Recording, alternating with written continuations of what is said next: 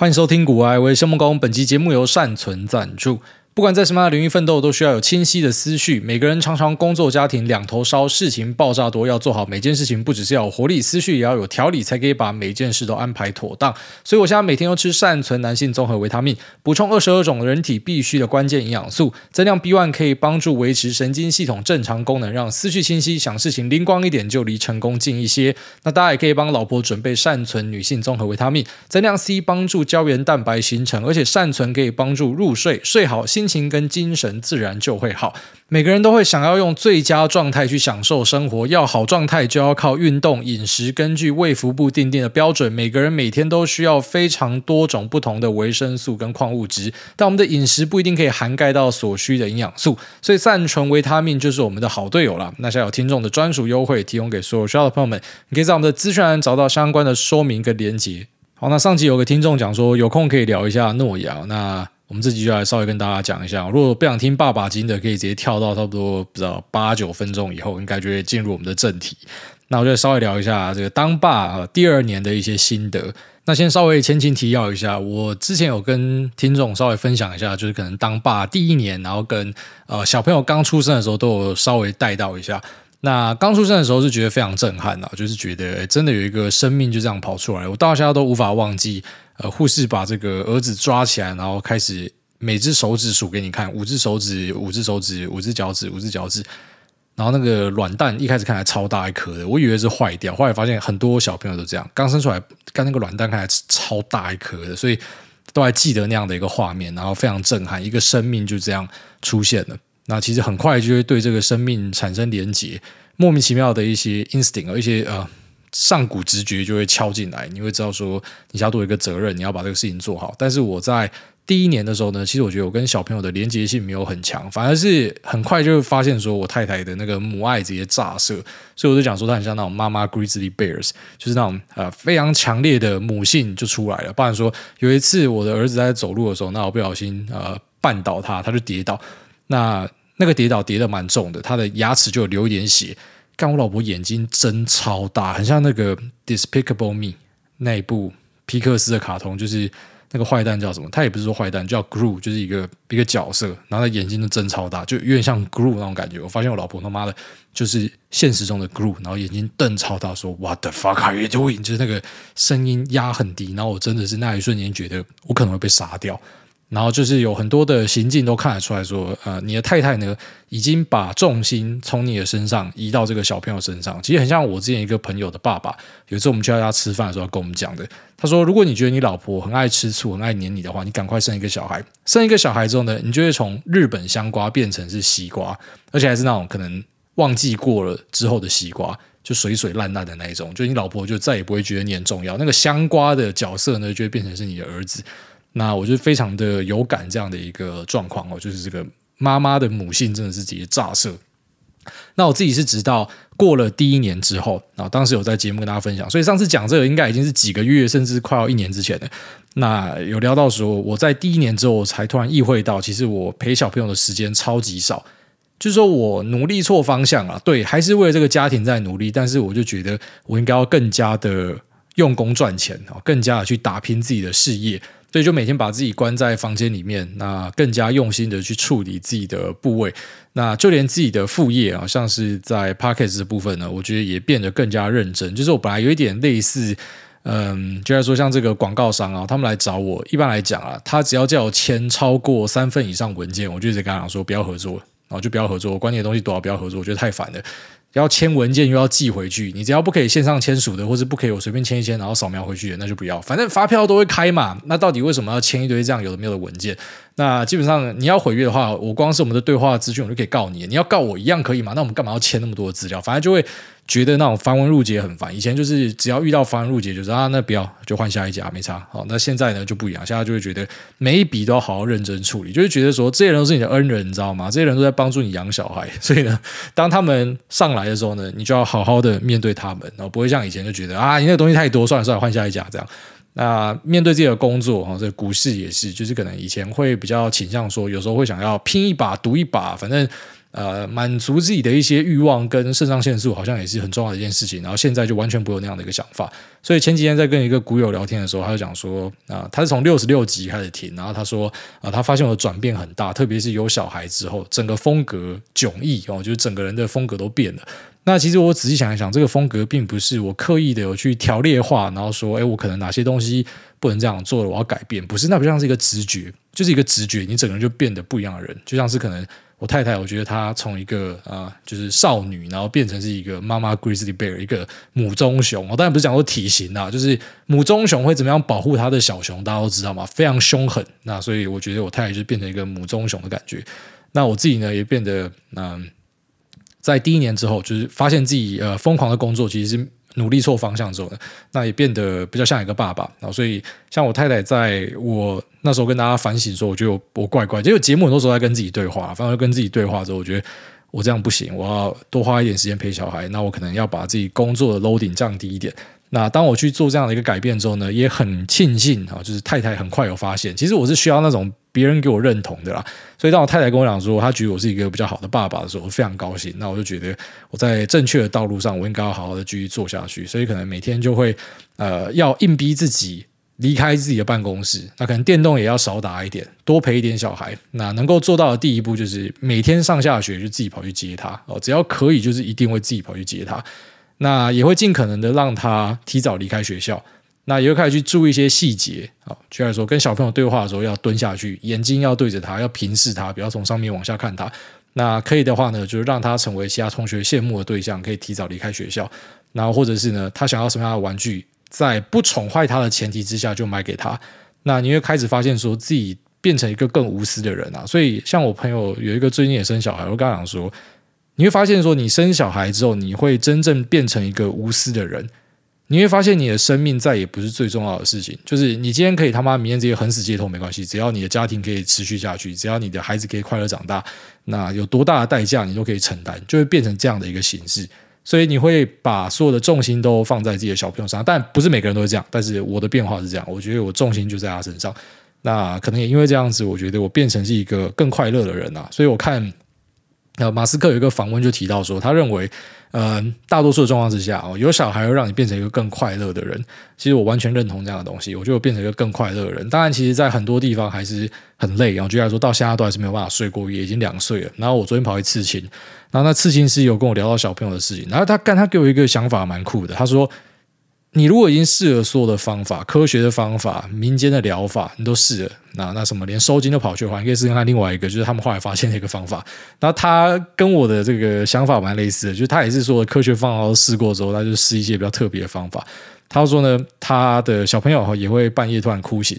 然后最后他突然想到，会不会是祖先呐、啊？哦，所以呢，他就请他的太太跟他一起回老家，然后去找祖先，然后跟祖先讲说：“我知道我们的女儿很可爱，可是我也麻烦你就不要半夜来看。如果是你们的话，呃，就是半夜不要来看她，你们可能白天来看她就好了，不要半夜来跟她玩。”他跟我讲说可以试看看，所以我下次要试看看。好，那也有听众会讲说，你可以放自己的节目给儿子听。那当然放节目是有用，他就会睡着。妈，我节目真有催眠的效果，但是他是半夜会起来，所以那个还是无解啊。反正起来之后，本来就是你可能塞个夜奶给他，或者哄一哄他，就回去睡觉。但重点就是他会突然哭醒这件事情。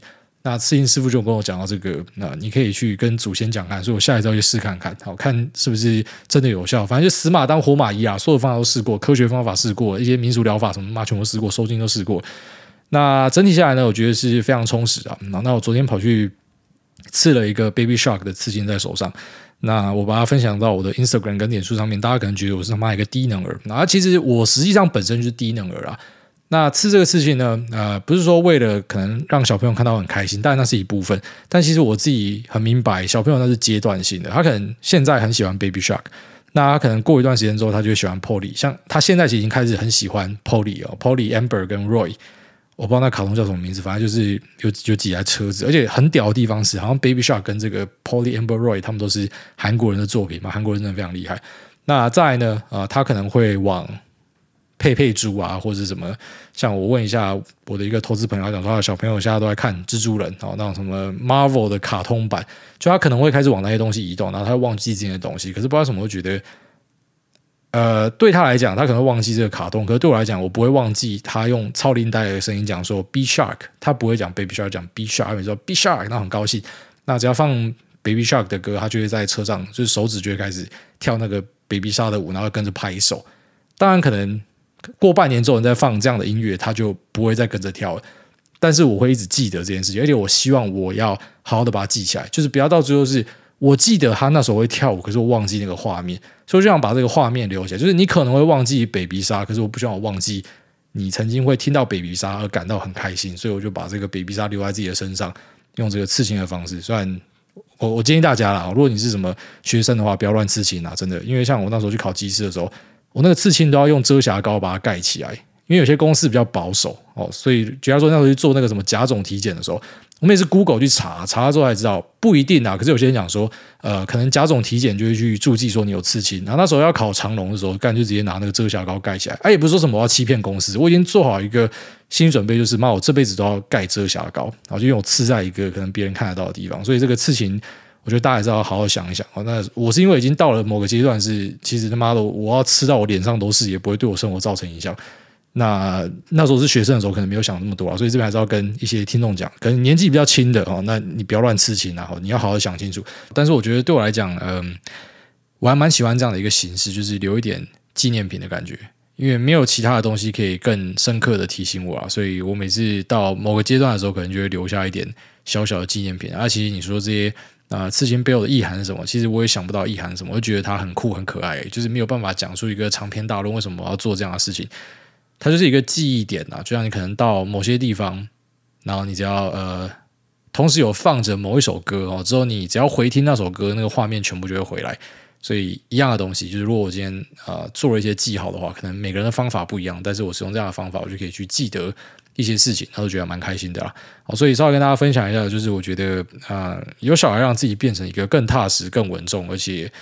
讲更现实一点的，就人家讲说小孩带财，这我是相信的。然后带财不是说什么你就开始运气很好，很多钱，而是你的态度会改变啊，然后你会对事情会更加认真。我的观察是这样，不是只有我这样，我观察我自己身边的朋友也是啊，就是他可能本来做一些东西啊，要做不做，要接不接，可能他有一个工作室啊，平常也是妈的干，时间到就是把铁门拉下来，然后现在就是哎你要多来啊，我就接，反正我会尽可能去吃所有的机会，因为我希望可以。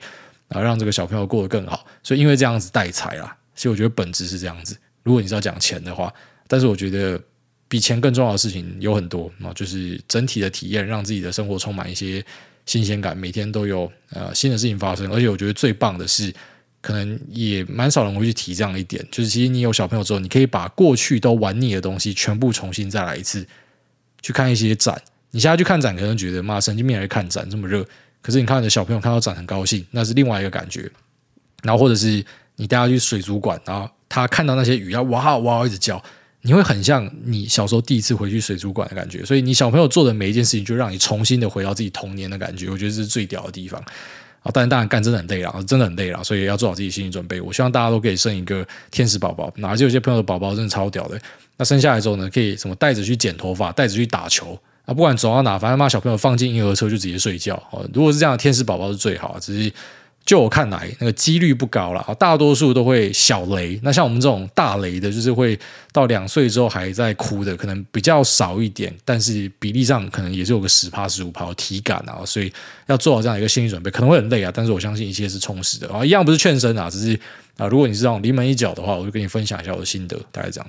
好，那接下来我们就来聊一下台积电的法说会内容。那一样针对量化数据的部分就不多讲，也不跟你报数字了，因为这些你自己去找报道，全部都有写。然后不然就是加一堆粉专都很竞争，然后他们都在比谁图表做的比较漂亮。那量化数据的东西啊，数字整理大家就自己去看了。我们就针对直化的部分一些分析的内容去跟大家讨论。那希望对大家有所帮助啊。那首先呢，他们去下调了二零二三年的 guidance 到负十趴美元营收的一样一而衰退。那这个数字呢，在我们好几集之前就跟大家提到，就是我们自己的猜测是这个数字。那也不是说什么真的猜得很准是这样，因为其实过去也不一定猜得中，那只是这是完全刚好的猜中。那差不多啦，应该说我们可以知道区间在哪，不一定可以喊到正确数字。然后这次就是刚好就赛道就喊到一个正确的数字。那当然我们的推估来源是来自于，就要说我们知道可能手机这边的砍单，或者说 PMIC 那一些啊、可能是触控相关的东西，或者说 AI 的加单，呃，不管是加还是减，我们去稍微做了一些掌握之后呢。呃，大致上可以推出一个数字，但是没有办法到很准啊。就是你知道价动率是多少，可是你不一定知道他们现在报价的状况是怎么样。那有些可能就是跟客户共体时间，就算你要砍单，他也不罚你违约金。那有些可能就是妈直接把你罚到爆掉，反正你砍单你就要赔钱或什么的。所以其实它有很多有的没有的东西都要去考虑啊。那我们针对数字的部分，其实你不用估到超级准，只要差不多，我就要说啊，meetings 啊，十二到十五趴到十八趴啊，就差不多都是 meetings 嘛，所以。差不多猜到，差不多抓到就可以。啊，你说真的完全抓到这个数字有用吗？其实也没有什么屌用，因为在我看来，好像我在我的推特上面就直接写说，我觉得这个 Big Foundry 啊，大 Foundry 它会有一个负十趴的营收衰退，但是我认为。应该是已经反映完了，就是这个东西，妈的，这么多人知道，就我们身边的一些投资公司或者一些法人圈的朋友，其实大家大致上都预期说会从负六到七八上升到十趴，有些喊十二趴，可是就差不多这个数字，就大家都知道会呃衰退更加的这个严重，也就是说这个衰退的数字会上修啊。啊，可是。没有想到，这股价还可以跌啊！啊，你说真的是在跌这个东西吗？你也不确定啊。这股市有这么多原因，搞不好就前面涨多回档，虽然台积电没有涨到，但不知道就跟着市场一起修正，这些都是有可能的啦。但假设要用我来看，假设这个市场是由我决定的话，我会觉得这东西不需要跌了，因为这不就大家都知道的东西。那其实我觉得这个衰退开出来之后，大概就是宣告一个啊。基本面的底就这边的啦，因为之后应该就是会重新回到成长，应该没有什么好讲的。虽然其实比大家预想的再晚一点啦，因为本来的预期是啊，我有跟大家分享，就是我们大家猜测是说，在二零二三年的下半哦，这个消费性应该就要起来。那时候就说搭配六一八一起看嘛。啊，我为什么很常跟大家讲说我们会动态修正，是因为你真的没有办法去预测世界局势的变化，有太多你想不到的东西。你去年不会想到 AI 救场嘛，是不是？那你本来以为说消费季可能可以吹出一些，但是消费季没有办法吹出来。啊，我就跟你讲说啊，我早就知道这消费季没有办法吹出来，对。但是你猜对一个，你也不可能猜对全部东西嘛。所以当这个消费季的数字出来的时候，我们也是在第一时间跟大家分享说，呃，这个手机可能还会再继续砍单，而且还是用每个礼拜来算哦。它不是什么妈一段时间砍一次，它是每个礼拜都在砍哦，就是非常非常夸张的砍单。所以其实我们就知道，呃，它的状况不会太好，所以才啊、呃、提早就去估出说可能它的衰退幅度会往上增加。可是我就觉得这应该大家都要知道，但市场还是有先稍微针对它反映一下。但是我觉得消费性的低点，你说没有办法抓到很绝对，但是相对这边就是地板，我觉得这没有什么好讲的。那新的动能 AI 这一块啊，我们在之前也跟大家分析过，AI 是没有办法去救整体台积电的呃状况的，因为它目前的占比呢，就是在可能两到三趴之间，那可能再加封装、先进封装的部分，可能是有个六趴的部分，那里面有很多是在处理这 AI 相关的，所以整体算起来可能就是啊、低于十趴啦。哦，但是。这个低于十趴的营收虽然很漂亮，没错，可是没有办法去救大局啊。所以那时候就跟大家说，这个 AI 是没有办法拯救大局的。那现在证明是这样的一个状态，但是我觉得不需要感到气馁哦，因为公司已经提出说啊，在 AI 的部分呢，未来几年会有一个五十趴的 CAGR 哦，所以开的数字跟 AMD 开的数字是一样的，所以我觉得这个数字就是一个公道价啦。AI 就是会持续一个五十趴的高速增长。所以你发现很好玩的地方是啊，其实时间也就半年吧，AI 整个开始起来，从一开始大多数人拒绝相信，然后到现在其实都还是有蛮高比例的人说 AI 都在乱讲嘛。那现在台积电都跟你讲说五十趴 K 个，如果你还觉得这是乱讲的话，那你脑袋有问题啊。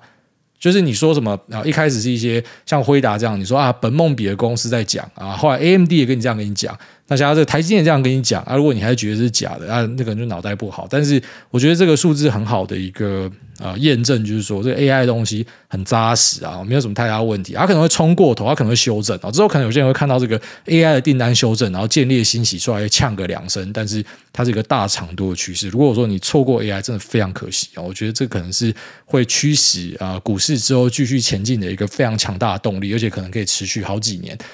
那虽然 AI 目前没有办法救场，可是我觉得还是跟看待美光一样的道理啊，就是消费性的业务很差嘛，这大家都已经知道，就讲到烂掉了，就是它比想象中复苏来得慢。但是 AI 就是一个非常强劲的毛尖呐，所以如果等到消费性复苏起来，那本来没有的一个东西额外产生的就是这个 AI 的需求，那是不是就让公司推得更高更远？所以我觉得可以用这样的角度去切入它了。那公司这边有提到说，在先进封装的部分哈，会额外拉出大概是一倍的产能，所以其实跟我们的估计是差不多的。那我们在前几集都有跟大家聊到，应该说我们一路以来都有去慢慢的去上修目前对于 CoWoS 的一个预期。那这个预期数字哦，之所以会一直跳动，其实也是因为啊，觉得说设备到底可不可以顺利的供给，客户的需求到底是不是真的有这么样强大？其实各方都要去做各式各样的评估。像这个中东的业者出来之后，其实对很多供应链都造成非常大的影响。但是你在几个月之前，你也不知道中东的业者嘛。所以说，这个世界是动态，就是这样子。你有新的东西出来，你就是要去做调整。那目前，Coas，呃市场估计的数字跟台积电估计的数字相差，我觉得不会超过十五趴啦，所以就是差不多，反正就可以预期一个两百八十到三百 K 之间的一个数字。好，这个是每年的一个产量，所以每个月的产量去稍微推一下，也可以算得出来。那它是慢慢的会持续的增加，不是说什么到可能二零二四年初就直接变三百 K 片，它可能是到年底才是三百 K 片，但是按月它是每个月都会持续的去增加。那你用这个 CoWoS 的片数呢，其实就可以非常有效的去抓到辉达在这边的营收跟获利是多少。只要你可以抓到这一段，你就可以抓到辉达的营收跟获利。那这个我在我的推特上有算给大家看了，所以就不刻意去讲它。但其他的公司呢，可以用一样的方式去操作，不管是 AMD 或者 LChip。那或者是 Marvel 哦其实它在呃 Coas 的比例呢，如果办法去掌握到的话，都可以去掌握到它可能营收跟获利的贡献是怎么样哦，至少可以有更好的。交叉比对的效果啊，那另外一个我觉得也很重要的事情就是台积电的股利政策。那虽然我自己对股利并不是太在意，但是市场上很多人很在意股利啊，所以这东西就要给予尊重。然后外加像是大资金寿险啊，他们对于股利呢也是蛮在意的，所以股利的高低确实会影响一些资金哦，对于这个。股票的估值是怎么样，然后以及他们投入的意愿哦，所以一般我们都会一起把它拿进来看。那二零二三年的全年股利呢，目前是十一点二五，然后到二零二四年会变十二。那公司强调说，在之后呢，哦，这个股利会慢慢的去稳定增长。就是本来我们有很强大的一个 Capex，一直持续的去做投资，所以呢，没有办法配出这么样的一个呃，就是满足大家的股利，但是在未来啊，就是因为过去已经种下这么多的因了哦，那这个可能对于公司的营收获利成长呢，会有很大的帮助。但这是过去的 Capex 带来的效果。那未来这 Capex 呢，它不会像过去有这么强的一个增幅，可能还是会是成长的，只是不会有这么强的一个呃，可能是按季或是按年的一个表现。那多出来的钱要干嘛？就是发给大家。所以公司应该会越来越多鼓励。那针对一些喜欢鼓励的投资人，或者说一些大资金，这就是一个很好的东西。他们可能会针对这个去买单啊，这家公司。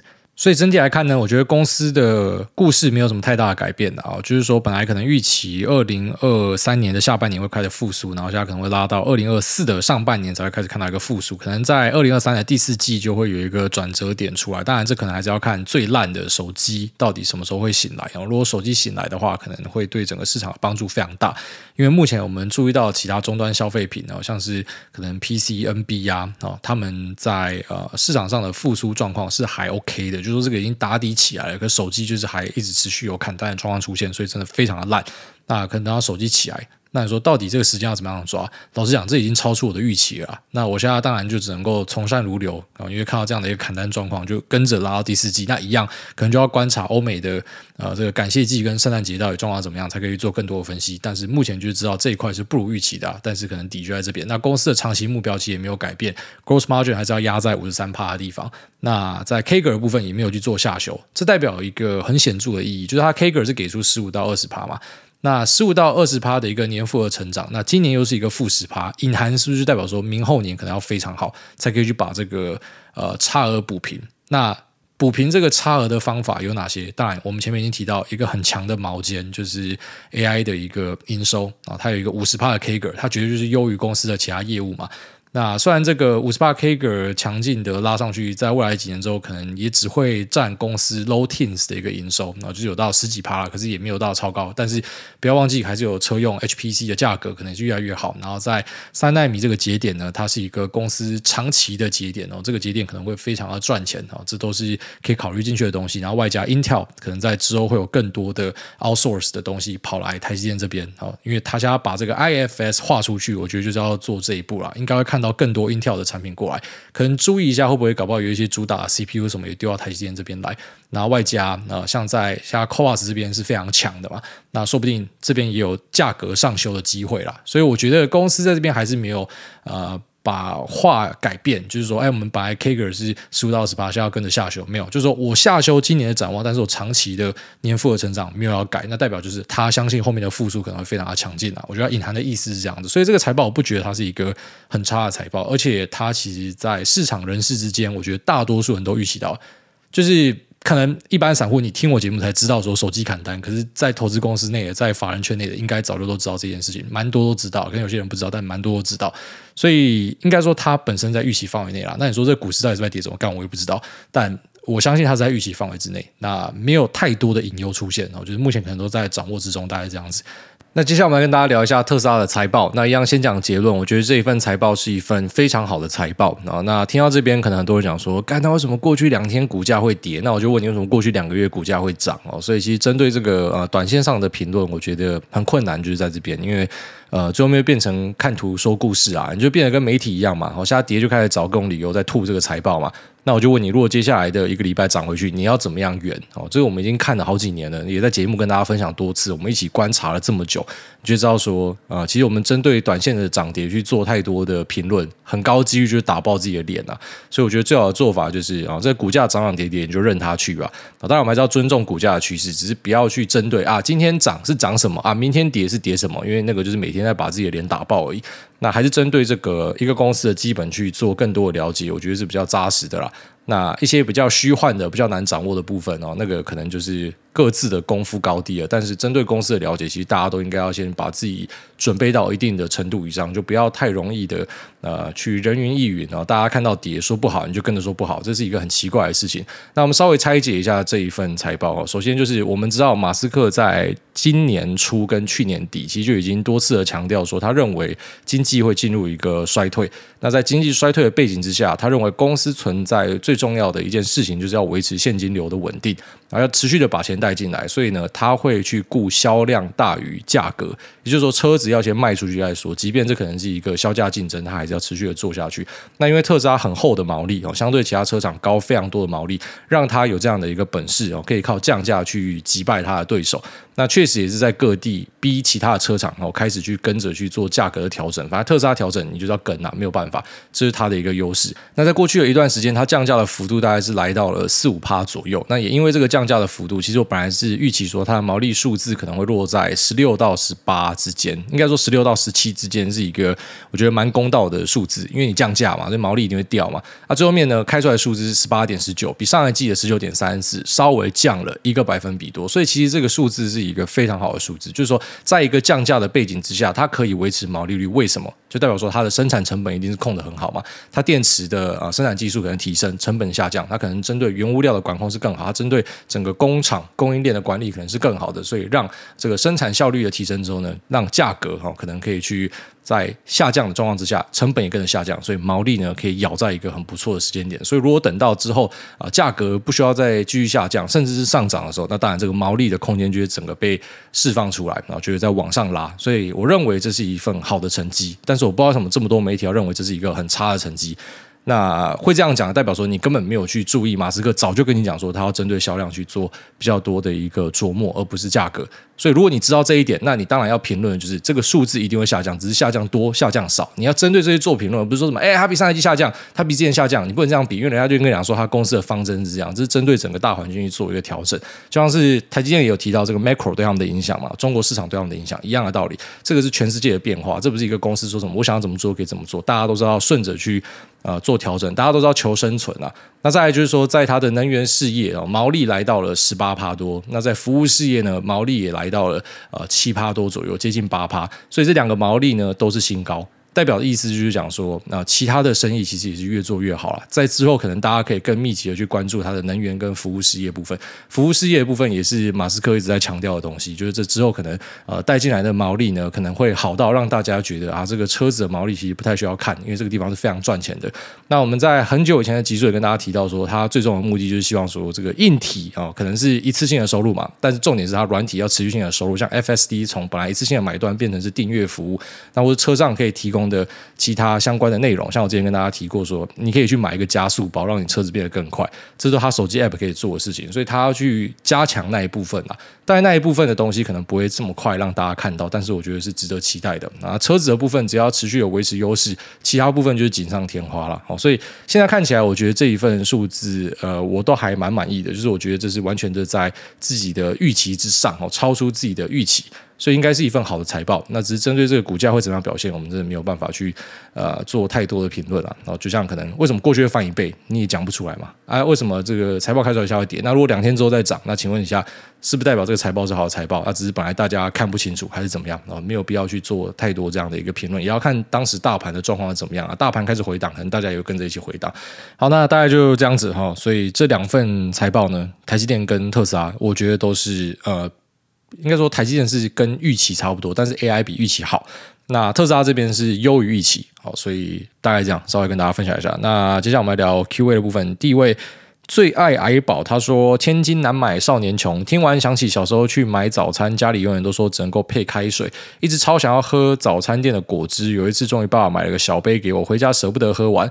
突发奇想加水看看，结果喝起来好像差不多，以为是什么魔术，就一直加一直加，喝到完全没有味道。长大一点才知道没有变多，我只是在稀释。但现在想起来，那时候喝到果汁还有这么珍惜，慢慢喝不敢喝完的滋味，真的才是最珍贵的。啊、呃，对，真的是这样子啊。好，所以。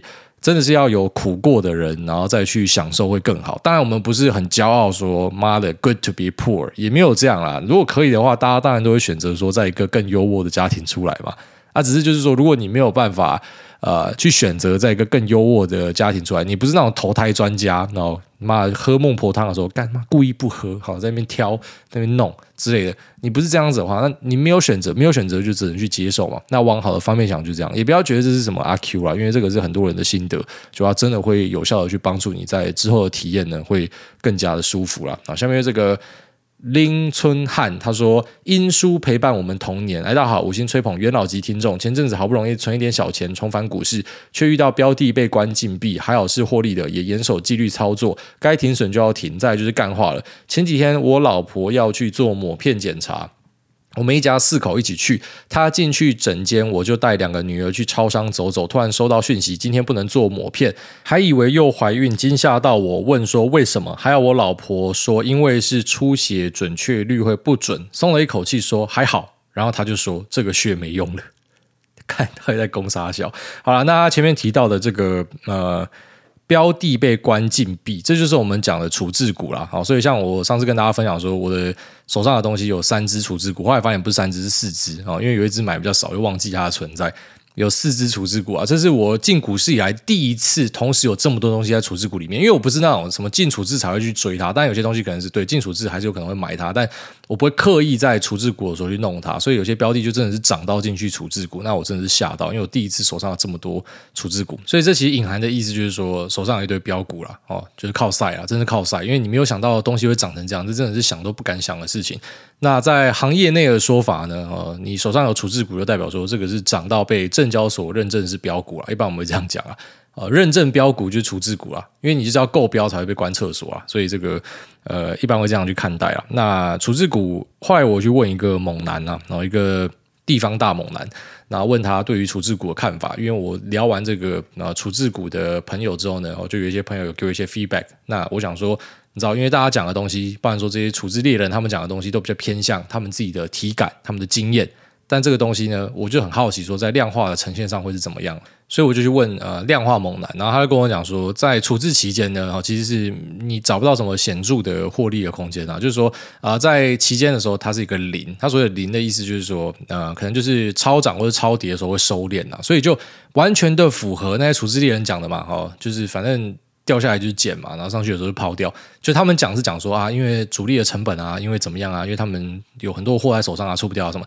那人家那种量化猛男的说法就很单纯，就是他直接开那种全地图的感觉，就告诉你说，反正他就是要回到那个命啊，要回到那个均值啊，所以可能超过就是要掉下来。那如果说下去就要上来啊，整体来看是这样子。就你不要举各个特例，反正整体来看，在这个处置期间呢，可能是一个零。那可是等到出处置之后呢，一般。都有这个接风的行情啊。所以接风就是说大哥出狱啊，大哥出狱，大家怎样帮他这个接风一下，然后给他吃猪脚面线，然后帮他放个鞭炮，吹个喇叭什么的。所以呃，就是可能上涨的几率是稍高一点啊。但是高多少我也没有再细问，因为我就是很好奇啊、在这个量化上看起来什么样子，所以这边也稍微跟大家分享一下。然后就是用量化的讲法就很单纯。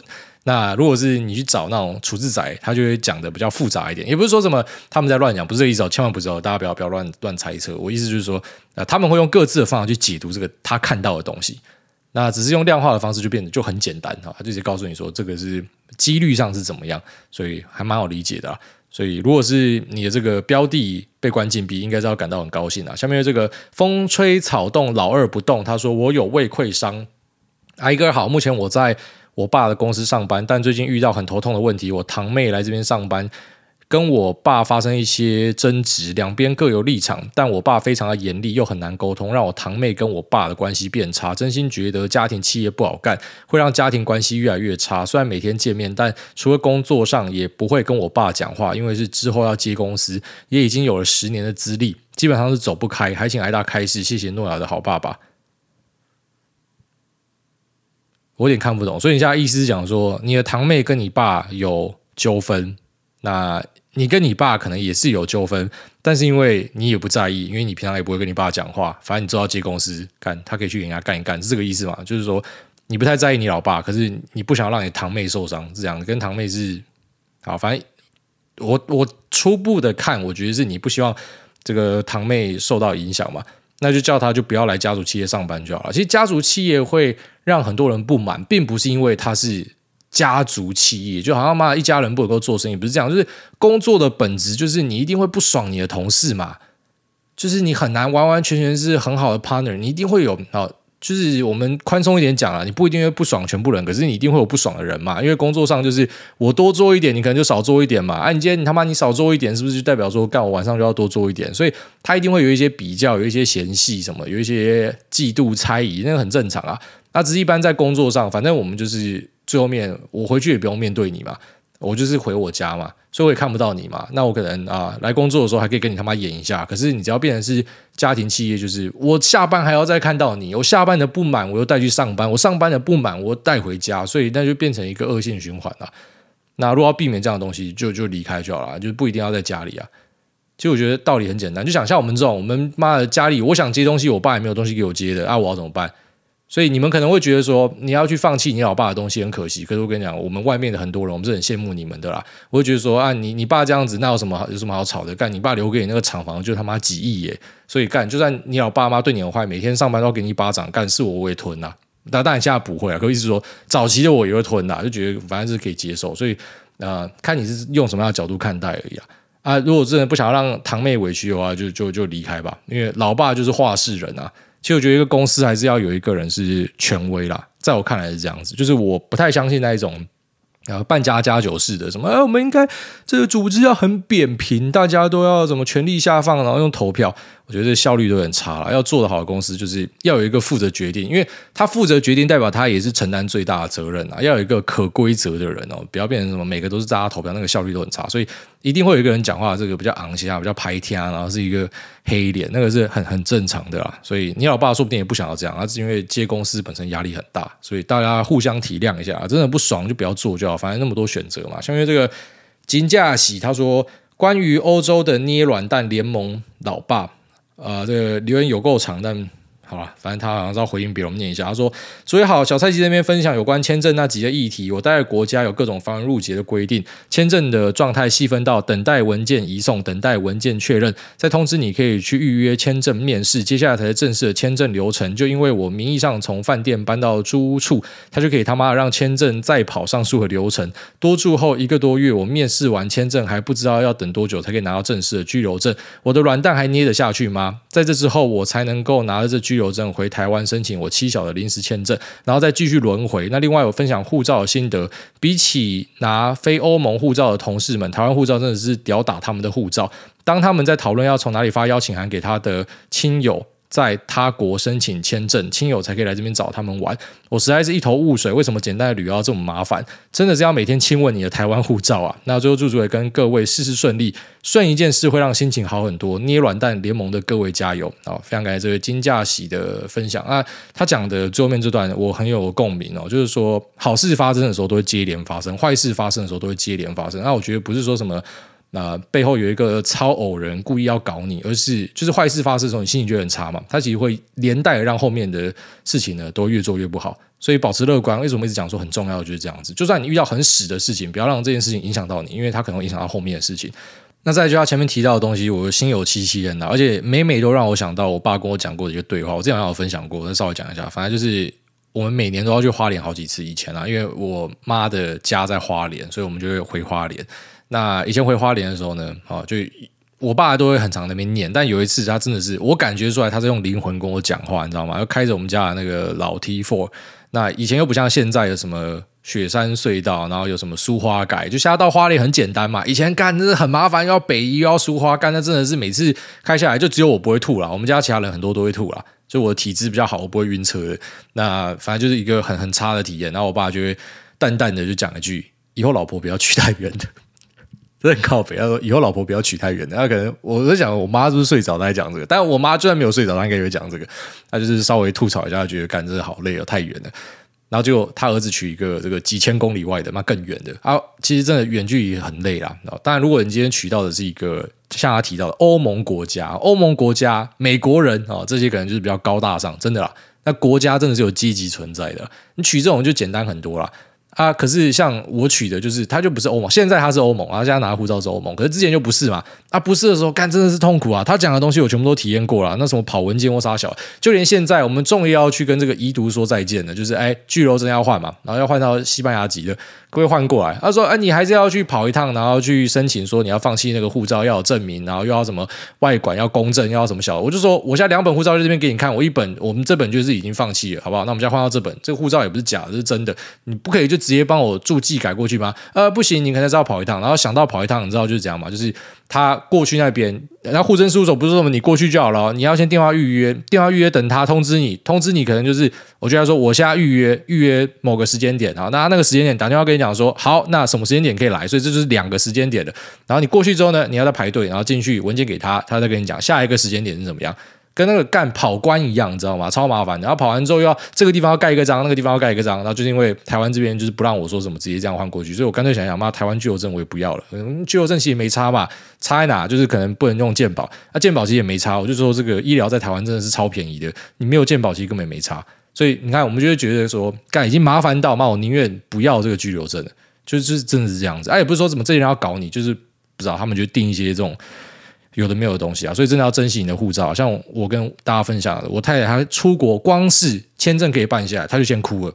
啊，对她来讲，这个就是一个很很重要的事情了。就她也不是说什么真的很穷还是怎么样，就他们家的条件什么也都是好好的，但是就是国籍烂，光是国籍烂，你就是在各地就是被歧视。你光是去办护照，你就感受到你被歧视。还有，现在都已经解脱了。然后下面有这个 Mo PTT 烂，他说哦，这太长。下面有这个 Kong Peko，他说 Usada Pakora Desu。诸位你好，前几天去星巴克点了大杯的咖啡蜜丝朵六分奶压一下糖外带，该是什么他妈逼的娘炮饮料啊？他说正在等餐的我发现自己拉链没拉，看了一下左右没人注意到，想说背对着柜台赶快把拉链拉起来。那怎么知道才刚要拉的一瞬间，柜台妹妹大声说：“乌萨达先生，你的饮料好了哦。”此时请问诸位应该是一先把拉链拉上，再微笑装没事取餐；二。手离开拉链，微笑装没事取餐。我是选择了一，但是看到店员看我的眼神，觉得我错了。呃，不知道，因为因为你选一的话，变成是店员看你你在摸屌，你知道吗？但是二的话，就好像是你在摸屌，可是你被发现，然后赶快把手拉开。所以其实你当下已经进入一个死局了。就是有时候你会进入死局啊，那是没有办法的。有时候你就会进入一个你掉进黄河洗不清的状态。那如果说长得像变态，像这种留言会留说什么 “Compeko Usada Pakola Desu” 的这。应该本身就是怪怪的人啊，所以其实你走到哪应该都会这样子，你要习惯好不好？然后以后不要点这样的饮料，去星巴克就是点 Real Man Coffee 好不好？就是你要么就点 Espresso，要么就是点那个什么像我很喜欢喝的那个氮气咖啡哦，干，那真的是很舒服啊！不要点到那个氮气调味咖啡哦，要要纯粹的氮气咖啡或是冰美式，喝这个啦，喝那个什么蜜斯朵六分奶压一下糖，干，连压一下糖这个都可以讲靠北。我本来以为我之前喝什么焦糖可可碎片已经够可耻，就他妈你喝一个更可耻的饮料，下面这个。股海达人郑明熙他说：“韭菜王子面，挨大好，感谢每周的股市分享，受益良多。除了指数之外，我也默默当了挨大的跟单仔，但有闭嘴默默跟上纬创列车，成本在九十六块，挂号之前四十块买入的时候抱不住。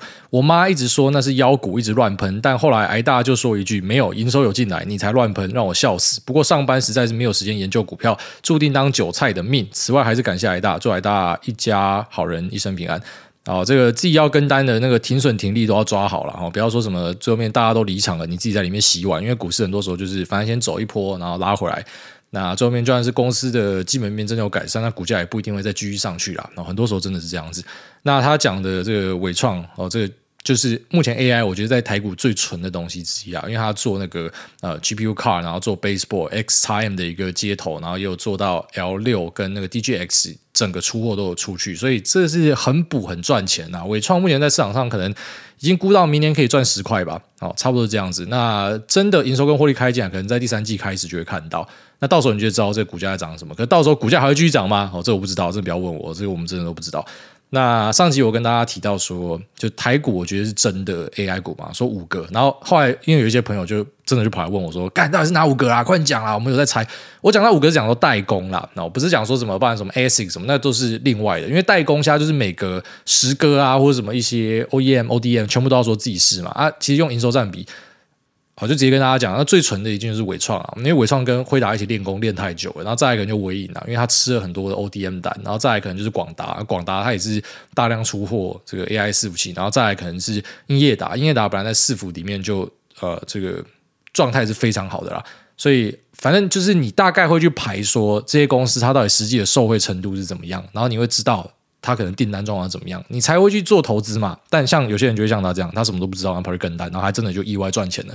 但这个不是一个长久之计啊，我觉得啊，因为其实真的有蛮多跟单仔是，他可能赚了好几笔，然后后面决定要干一个大的，然后那笔就爆炸了。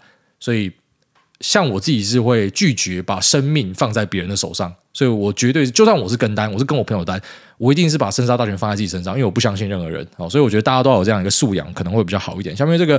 Lab GG，他说现在留言时间真难抓。上次忙着玩你们的小孩，忘记要看玩具枪，好久没有留言，现在时间不好抓了。推荐 YouTube 上面一个人与宠物的感人漫画，叫做《禽兽朋友们》，救救 Tesla，救救零零五零。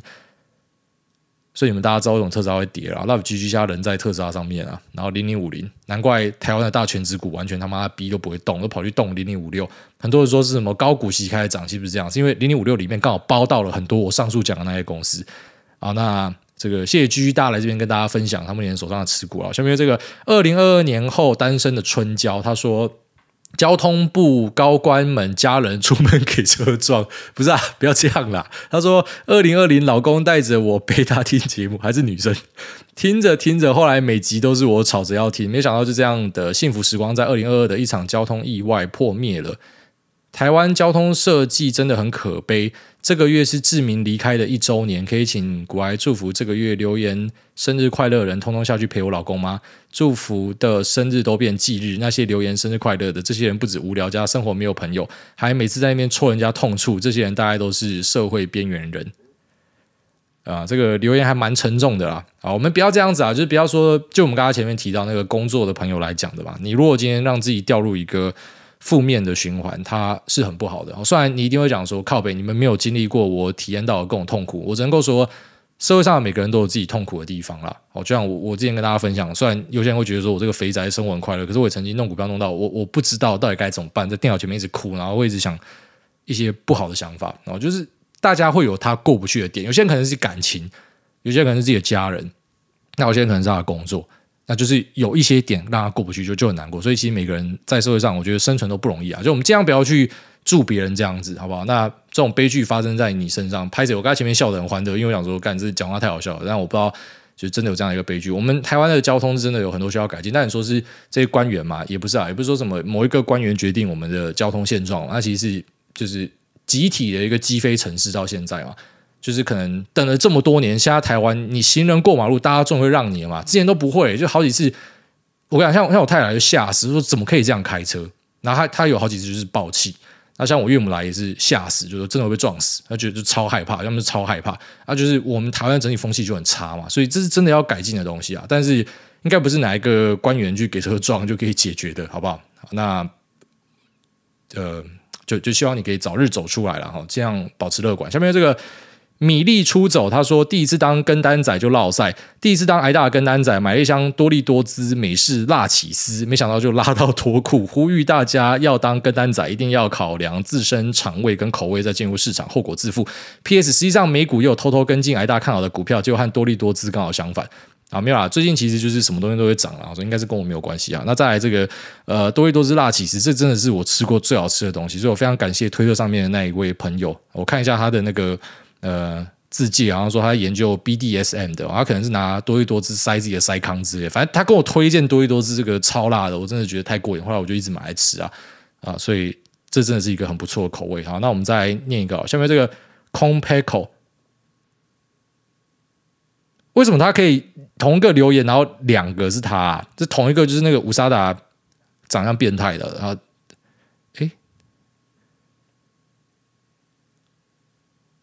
为什么这么多留言都突然间重复哈？这个下面这个 D H I U F V T 五六，他说行李箱不要再拿错。小弟跟主委一样，大概三十岁，应该跟主委算是在同个时空背景长大。好奇想问主委有没有觉得现在的世界变得很混乱，到处都有各种社会乱象，是真的世界变得更糟，还是只是世界一直都长这样？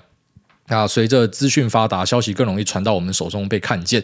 另外，想请教主委有在给孝亲费吗？好奇主委对孝亲费的看法是什么？好，那首先第一个，那、呃、是世界变得更好，只是因为传播媒体让你看见。哦，因为我们看东西就是用数据看的。现在饿死街头的人哈，然后或者是说。就是各种悲剧发生，像什么航空坠机什么的，都是比之前用比例上来说，那是一直在下降的。现在人过的生活，可能是比以前始皇帝过的生活来得好。比秦始皇过得好，所以其实生活是越来越好。但是我觉得很多人的那个痛苦感是来自于比较，真的是比较。其实社群媒体它是一个双面刃，我们滑得很高兴，可是很多人他真的是在社群媒体上面，特别是像 Instagram 这种可能很多图片的东西，他看了很多人很爽的生活，然后忘记那个是 highlight，就是不是每个人都可以过这么爽的生活。就像你上传照片，一定也会挑一张好的照片上传嘛，所以。大家看到的都是别人最好的东西，那可能看到后来就会觉得很自卑。但其实我们的生活是比之前好很多，哦，这是肯定的，这没有什么好讲的。它绝对不是说什么世界越来越乱，而且其实世界乱的本质，我觉得也是好的。为什么可以乱？就代表说大家可以有自己的自主意识嘛。